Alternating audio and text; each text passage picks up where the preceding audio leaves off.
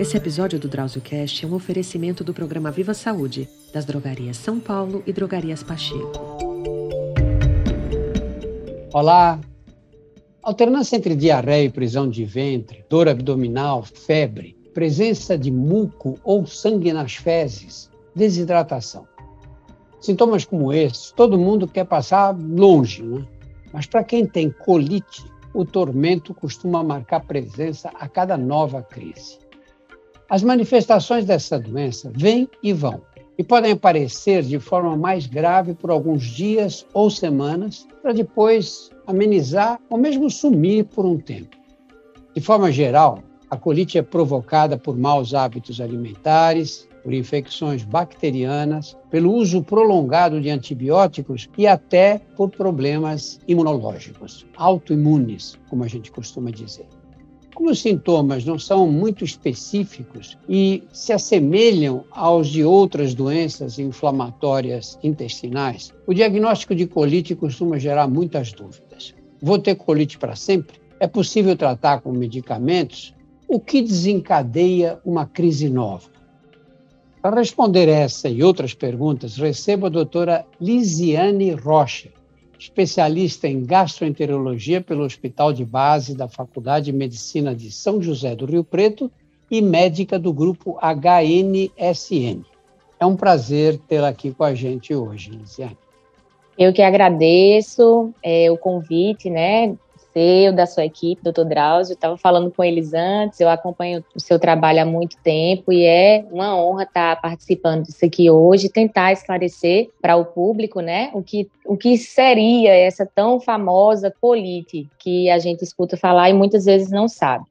Então vamos começar pelo básico, Lisiane. Vamos explicar o que é colite.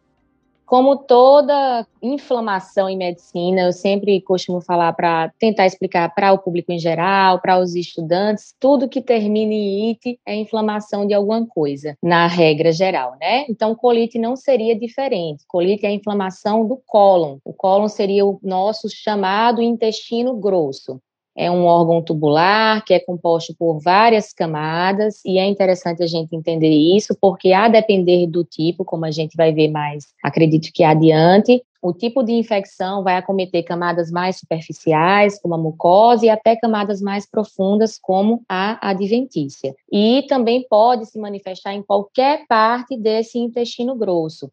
Anatomicamente, a gente divide ele em seis partes, e também é interessante ser falado isso, porque a depender do tipo, né, da etiologia da causa da colite e da região do intestino grosso acometida, vai mudar um pouquinho a sintomatologia e também a forma de tratamento. Então vamos começar falando dos tipos de colite. Quais são eles?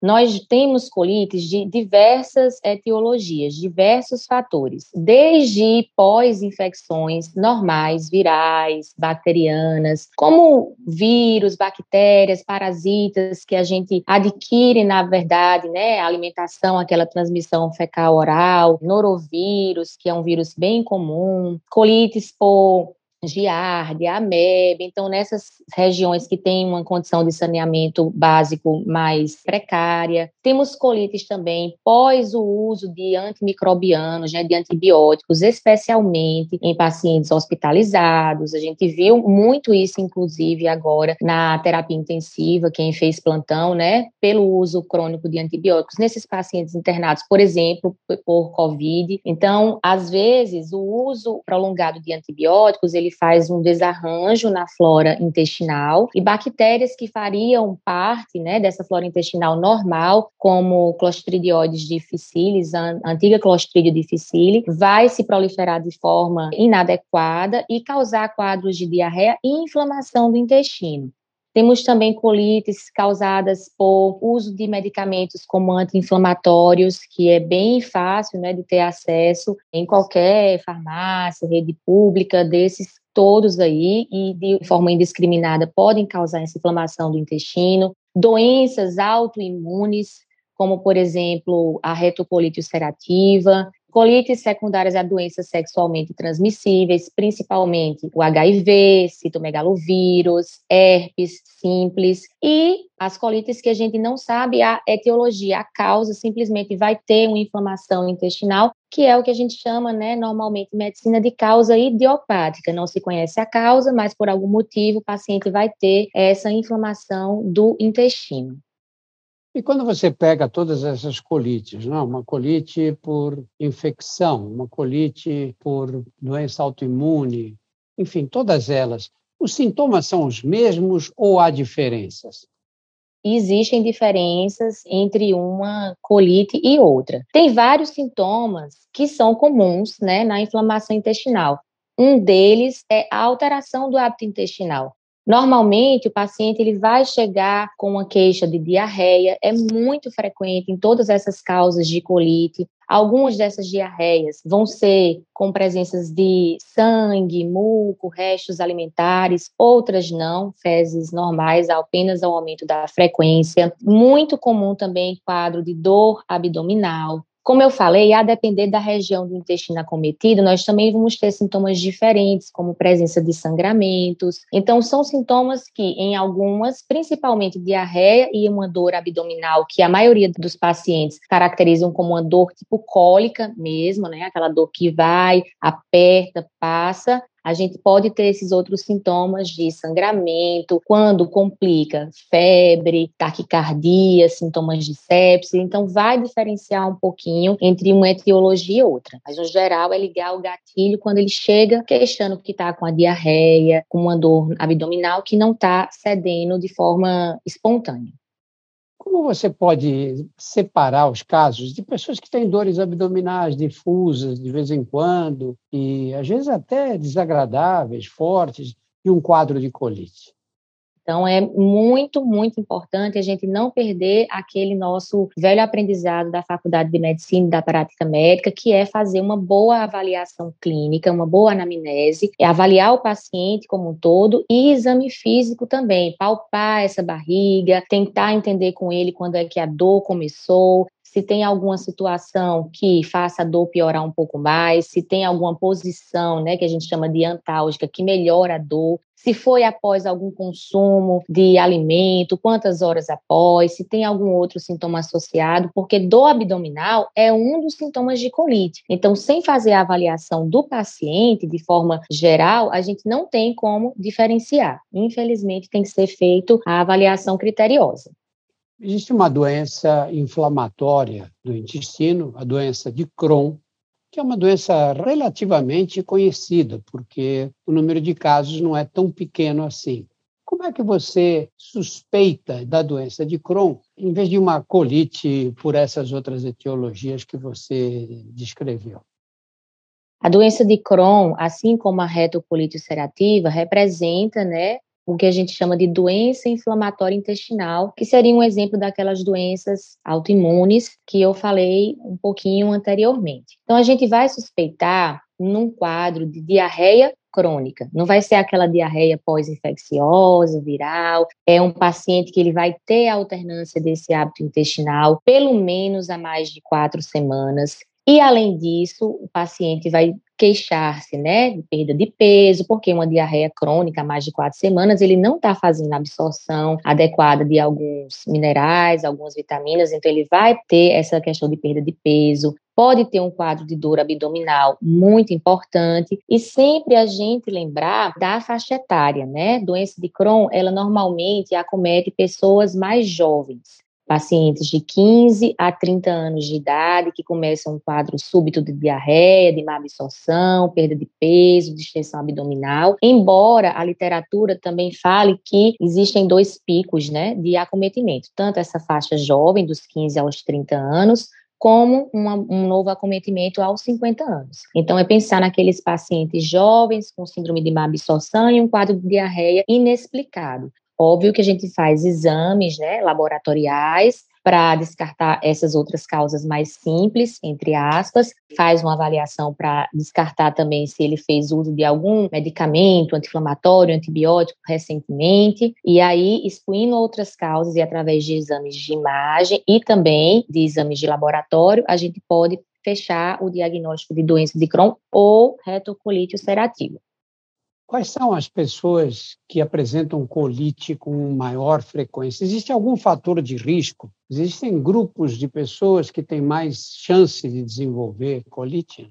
Sim, com certeza. E aí a gente vai pensar também naqueles tipos de colites. E pacientes com doenças inflamatórias intestinais, normalmente são pacientes que são doenças autoimunes, têm alteração genética, alguns têm algumas intolerâncias alimentares, como os portadores de doença celíaca. Tem já estudo falando que pacientes que têm essa alteração num gene da celíaca, né, podem ter mais propensão a ter retocolite ulcerativa. Outros grupos de risco também são os pacientes esses jovens de 15 a 30 anos, após os 50 anos, pacientes tabagistas, pacientes obesos, sedentários, que têm uma dieta com alto consumo de gorduras e carne e baixo consumo de fibras, Pacientes também imunossupressos, aqueles pacientes que estão fazendo, por exemplo, tratamento com corticoide há mais de três meses, pacientes que estão sendo submetidos à quimioterapia, radioterapia. Então, esses são os grupos que podem estar mais propensos a desenvolver um quadro de colite.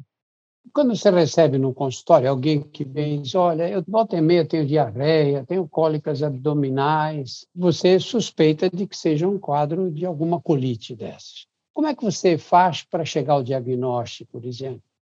A gente chega, vai de acordo com cada paciente. É uma mulher jovem, que a gente também não pode descartar outras alterações, né, outras doenças, como síndrome do intestino irritável. Então, assim, a gente vai conversar, converso muito com o paciente para saber desde quando ele começou esse quadro de dor abdominal, desde quando tem alternância do hábito, se houve perda de peso ou não, se por um acaso esse quadro foi agudo, começou após uma viagem, uma área endêmica que tenha mais infecção por parasitoses, como giardias e ameba, se é um paciente que tem um grupo de risco para doenças sexualmente transmissíveis, um número maior de parceiros, enfim, se o paciente teve febre associada ao quadro, quanto tempo fez. Então, a gente meio que tem um protocolo na cabeça, além disso, né, de perguntar, fazer história clínica, descartar essas causas infecciosas aparentes, entender o tempo que o paciente está com essas alterações, ver qual é a faixa etária, é um paciente mais jovem, é um paciente mais velho, é mulher,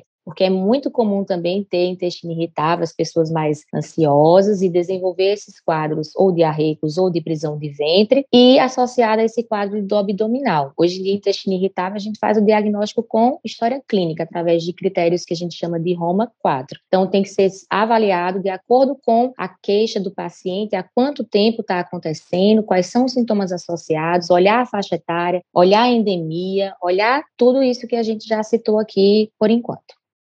E é lógico que o tratamento vai depender do tipo de colite que a pessoa tenha, não é? Com certeza. Mas, assim, em linhas gerais, quais são os princípios mais básicos do tratamento? Em linhas gerais, se for uma colite secundária ao uso de medicamentos, por exemplo, de anti-inflamatórios, a gente suspende os anti-inflamatórios e vai dar agentes antidiarreicos, loperamida, por exemplo, que é o mais comum assim para tentar controlar aquelas crises de diarreia hidratação. Se for uma diarreia por parasitose, descobrir o parasita que tem como a gente fazer isso através do exame de fezes, da cultura de fezes e tratar aquilo ali. Se for uma colite pós nos pacientes hospitalizados, como eu falei no caso que aconteceu nos pacientes de UTI, pós-Covid e outras causas, tirar aquele antibiótico que fez o desarranjo da flora intestinal e entrar com outro que faça o rearranjo né, da, da flora do intestino, como por exemplo nos casos da colite pseudomembranosa. E nas doenças inflamatórias intestinais, que são doenças que vão ter períodos de atividade e de remissão, tanto clínica como de imagem, aí o tratamento vai ser um pouco mais específico. Nas crises, a gente pode usar pulsos de corticoide, na manutenção, a gente pode usar vários agentes biológicos. Então, vai realmente depender do quadro de colite e naqueles quadros graves, que, por exemplo, principalmente né, a pseudomembranosa, que é uma colite mais por desarranjo da flora, pacientes de UTI, Se você fizer tudo isso, retirar um antibiótico, começar o tratamento com outro antibiótico, por exemplo, vancomicina oral, em três dias o paciente não responder, ele tem risco de fazer complicações mais graves da colite, perfurar o intestino, fazer abscessos no intestino. Então, esses casos aí serão cirúrgicos e a gente tem que sempre estar tá avaliando o paciente para não perder esse time. No geral, é descobrir a causa base, não deixar que esse paciente desidrate, prestar muita atenção naqueles casos que vão ter sangramento nas fezes e tratar a causa base. Você falou da loperamida, que é, acho que é a droga mais usada, acho que no, no país inteiro para diarreia, não é? Se você vai à farmácia e fala, eu queria um comprimido para diarreia, eles vão te dar loperamida. Qual é o número máximo de comprimidos que você aconselha tomar? Em geral, o comprimido de loperamida tem 2 miligramas, né?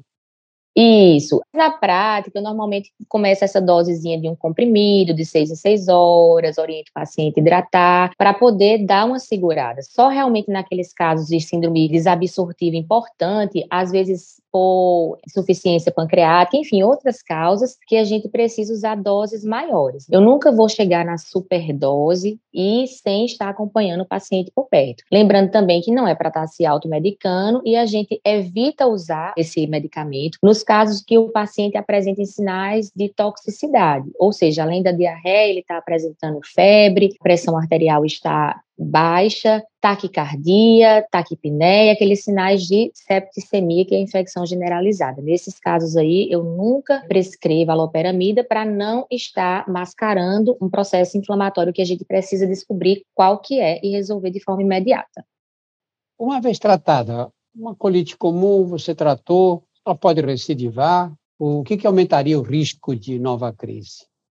As doenças inflamatórias intestinais, a própria característica da doença é falando que é uma doença inflamatória crônica, caracterizada por períodos de atividade e remissão. Então, é uma doença que realmente vai ter os períodos de atividade, né? Mesmo você com a terapia medicamentosa adequada. Só que, normalmente, os fatores, né, que desencadeiam novas crises seriam o quê? estresse, um sono desregulado, uma outra doença associada, né, uma doença concomitante, uma infecção oportunista que pode desencadear também uma nova crise, a alternância de hábitos de vida, o paciente de repente comia certinho e aí começou a ter uma dieta mais inadequada, ou teve outros hábitos que ele tinha cessado e começou a ter, como tabagismo, consumo de bebidas alcoólicas de forma exacerbada, e pacientes que tiveram, por exemplo, colite pseudomembranosa, podem ter uma recaída pela própria predisposição de ter esse desarranjo na flora intestinal. Mas, no geral, tratou causas infecciosas, parasitoses, DSTs e a própria gastroenterite, infecção intestinal por vírus, enfim, bactérias, a gente resolve o quadro de colite. Nessas outras causas, né, mais diferentes, digamos assim, doenças inflamatórias intestinais, pseudomembranosa, colites microscópicas, aí a gente pode ter períodos de nova atividade da doença.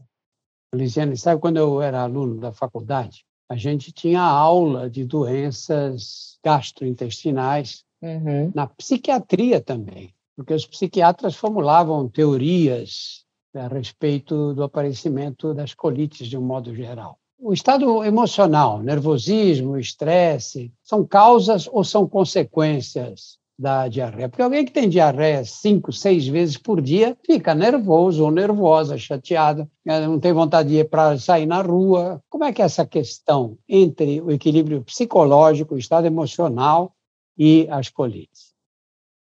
São tanto causa como consequência também. Porque a gente tem um famoso eixo cérebro-intestino. Eu fico falando que depois da cabeça, o intestino da gente é o órgão que realmente tem mais sabedoria no nosso organismo, porque ele capta todas as nossas emoções e alterações de sono, enfim, estresse, quando a gente está estressado, ansioso, a gente libera vários hormônios, por exemplo, adrenalina, que vai fazer com que o organismo reaja de alguma forma. O coração acelera, o intestino solta um pouquinho mais, o estômago vai liberar mais ácido gástrico. Mas, além disso, do estresse liberar essas substâncias, a própria mucosa do intestino contém terminações nervosas que eles vão ter gatilhos quando a gente está nesses períodos de estresse. Esses gatilhos vão ser manifestados pelo aumento da contração das fibras, né, da mucosa intestinal, liberação de substâncias que vão também fazer com que o paciente tenha uma alteração no hábito, a diarreia e outra coisa, proliferação também de novas bactérias, alteração na microbiota intestinal. Então, tanto o estresse vai fazer com que haja esse mecanismo de contração exacerbado ou nos casos de prisão de ventre, por exemplo,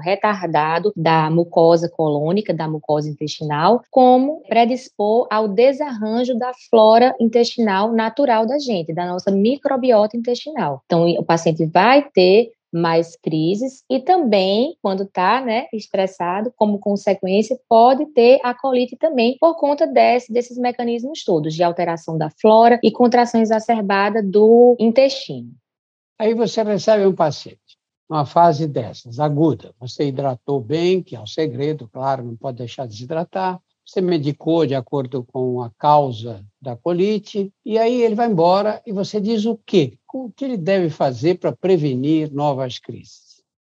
Aí vai depender muito da etiologia. Paciente com doença inflamatória intestinal, é um casamento, tanto com a gente, da gastro, como com o pessoal da proctologia e às vezes até da cirurgia, nos casos de complicações, né? Perfurações, abscessos, úlceras, enfim. Esse é um paciente que vai ter que ficar voltando para a gente, a depender do controle laboratorial, de imagem e de sintomas, a cada seis, a cada ano, a cada três meses, a cada mês. Se foi um paciente internado, naquele caso que eu falei de pseudomembranosa, a gente só orienta de não estar tá utilizando antibióticos sem prescrição médica, porque ele já tem mais predisposição a ter. Se foi uma causa infecciosa resolvida, só orientações. Olha, cuidado, sempre estar tá visitando o seu médico, lembrar de lavar bem as mãos, lavar bem os alimentos, quando for pedir lanche fora, tomar o cuidado de serem alimentos bem preparados para não predispor a parasitoses ou vírus que causam diarreia e desidratação. Então, se for uma causa infecciosa rápida, a gente orienta a ter bons hábitos de vida e tudo mais. Se for um paciente que precise ficar mais de observação, como os pacientes que têm cronorretocolite, a gente vai ficar de mais perto e sempre orientar aquilo que eu falei, ter um sono regular, pelo menos seis horas por noite, evitar tabagismo, evitar obesidade, não só porque a obesidade está bem relacionada a vários problemas né, do aparelho do trato gastrointestinal, como é uma das maiores causas aí, maiores riscos para o paciente ter eventos cardiovasculares, né? Infarto, AVC.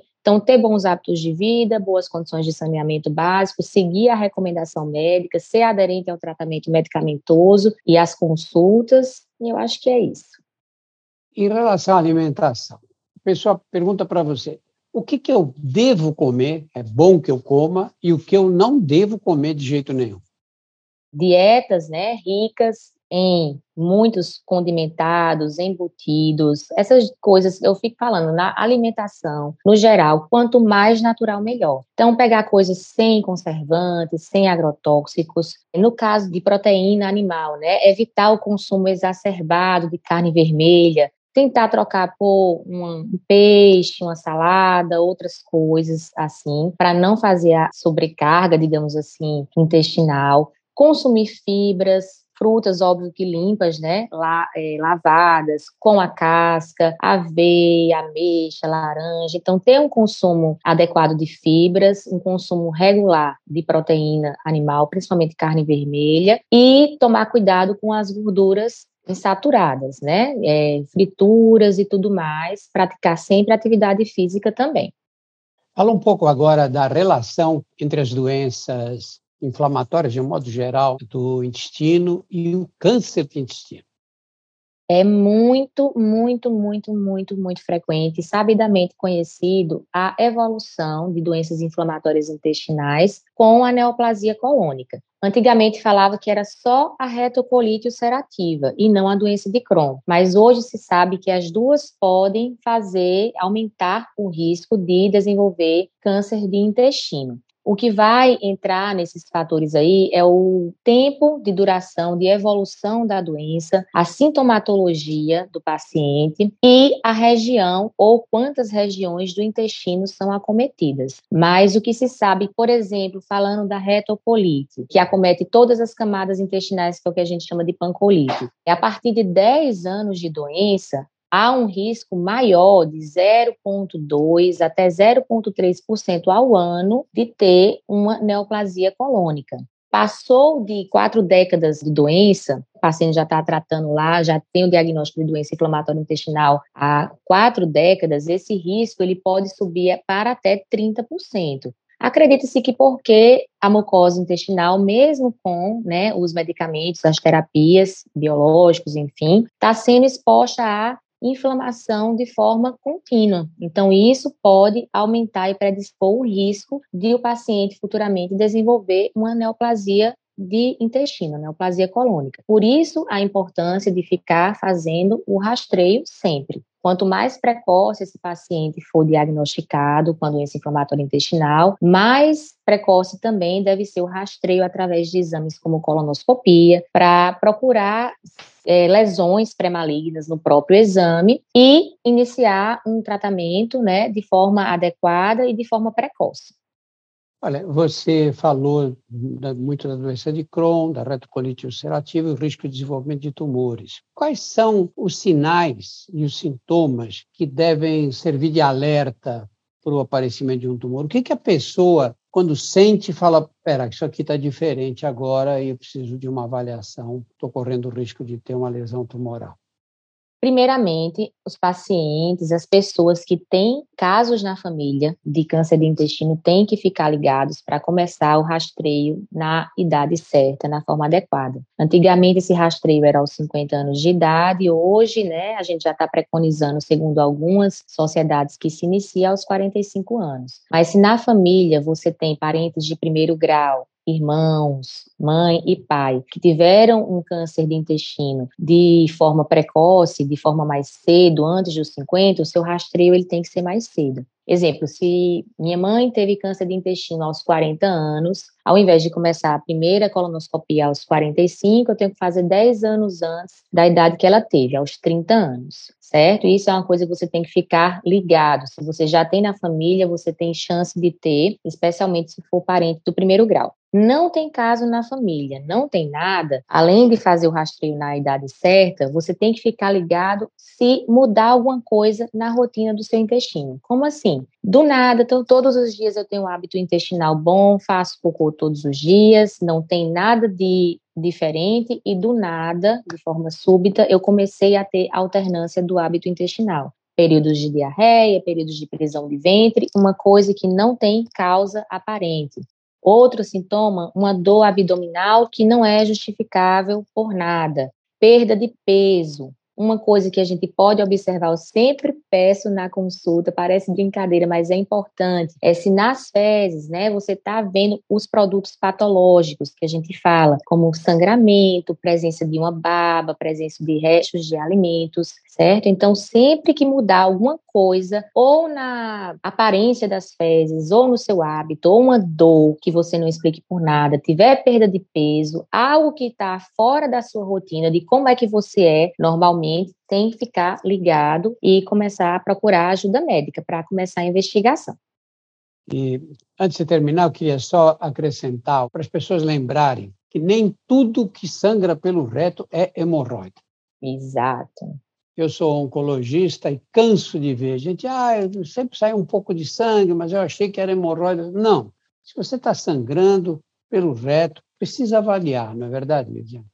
Com certeza. Primeiro tem que fazer a avaliação para ver se tem os botões né, hemorroidários. Às vezes eles estão internos, não dá para ver a olho nu, mas com o especialista a gente consegue, o espectro consegue avaliar, ver se tem fissuras, mas nem tudo que está sangrando é causa externa, é causa orificial. Muitas vezes pode fazer o gatilho né, para uma dessas colites que foram citadas aqui. Então tem que prestar atenção, não é vergonha olhar no vaso na hora né, de dar descarga, é sua saúde e é interessante que você preste atenção em tudo que está acontecendo no seu organismo. Lisiane, muito obrigado pelos seus esclarecimentos, Ju. Foi ótima entrevista. Eu que agradeço. No nosso portal você encontra mais de 100 episódios do DrauzioCast sobre os mais variados temas. Conheça também os nossos outros podcasts, Porque Dói, que tem inclusive um episódio sobre hemorroides. Eu vou deixar o link na descrição. Saúde Sem Tabu e outras histórias. Todos esses podcasts são disponíveis nos principais agregadores. Esse episódio do DrauzioCast foi um oferecimento do programa de relacionamento Viva a Saúde da Drogaria São Paulo e Drogarias Pacheco. Muito obrigado. Esse episódio do DrauzioCast é um oferecimento do programa Viva Saúde das Drogarias São Paulo e Drogarias Pacheco.